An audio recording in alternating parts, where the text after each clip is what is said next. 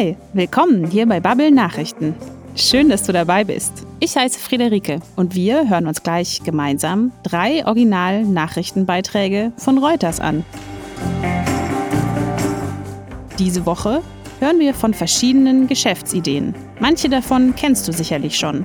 Mindestens eine hat aber zumindest mich ganz schön überrascht. Wie immer hörst du dir die Nachrichten am besten in Ruhe an, ohne störende Hintergrundgeräusche. Außerdem ist es eine gute Idee, sich alles zweimal anzuhören. So kann man besonders gut sein Sprachgefühl schulen, indem man sich nämlich beim ersten Mal zuhören einfach nur berieseln lässt. Bist du bereit? Los geht's!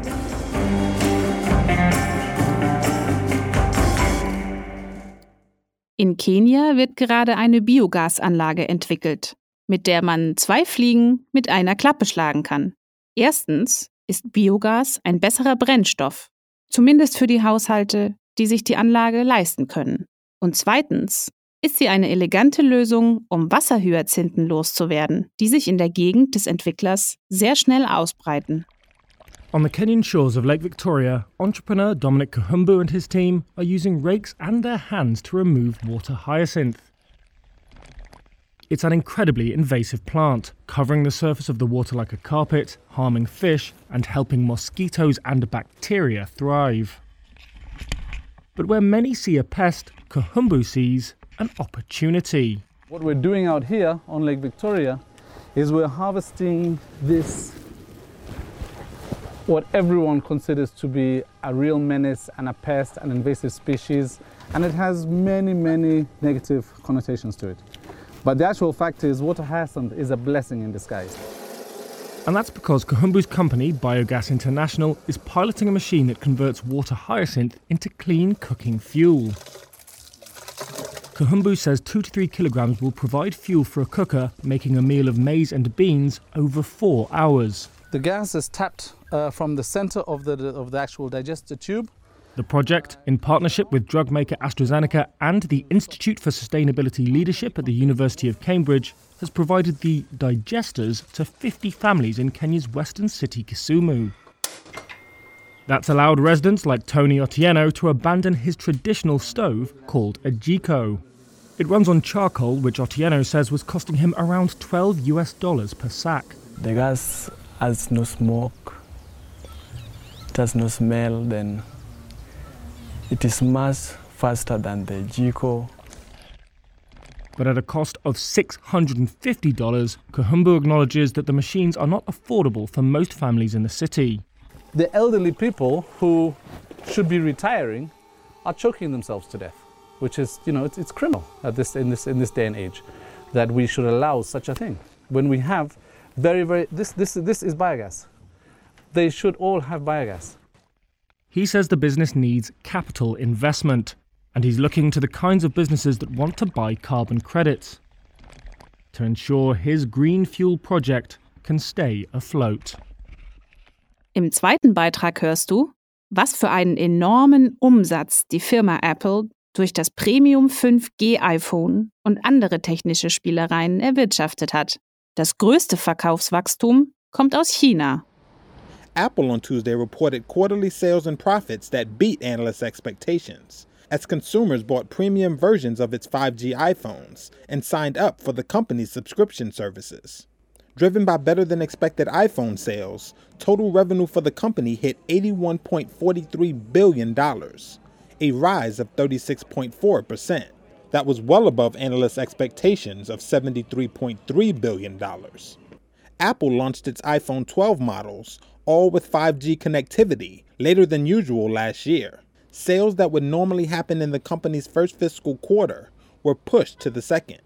Executives warned investors to expect a steeper drop in iPhone sales than usual in the third quarter. The other major driver was Apple's services business, which includes paid subscriptions for television and music, as well as its App Store.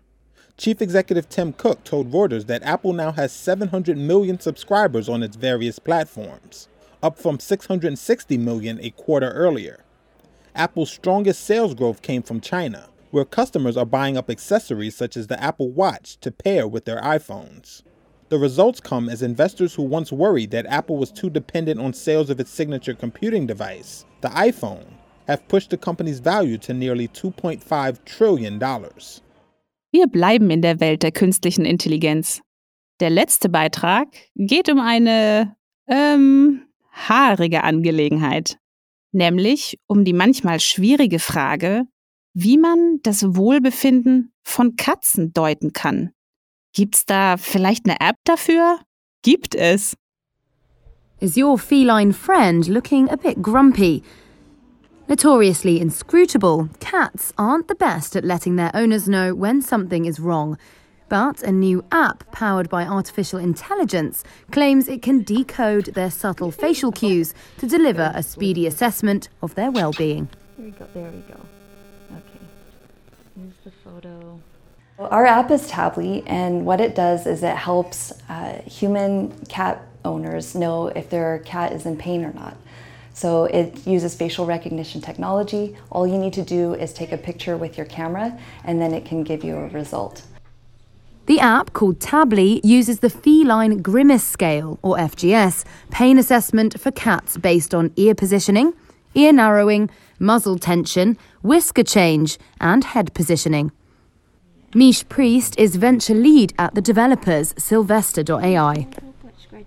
Yeah, so the feline grimace scale is uh, it is validated. There um, are papers that have been published on it, and it's it's a way for um, animal practitioners to be able to determine the level of pain that a cat is in uh, based on those facial characteristics. And so we were able to train a machine using machine learning to, um, and a series of, of images to be able to make that determination.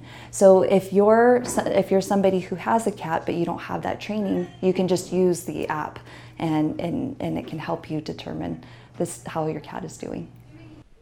At Wild Rose Cat Clinic in Calgary, where the developers trained the app's algorithm, Dr. Liz Ruel hopes it will aid novice cat owners and graduate vets.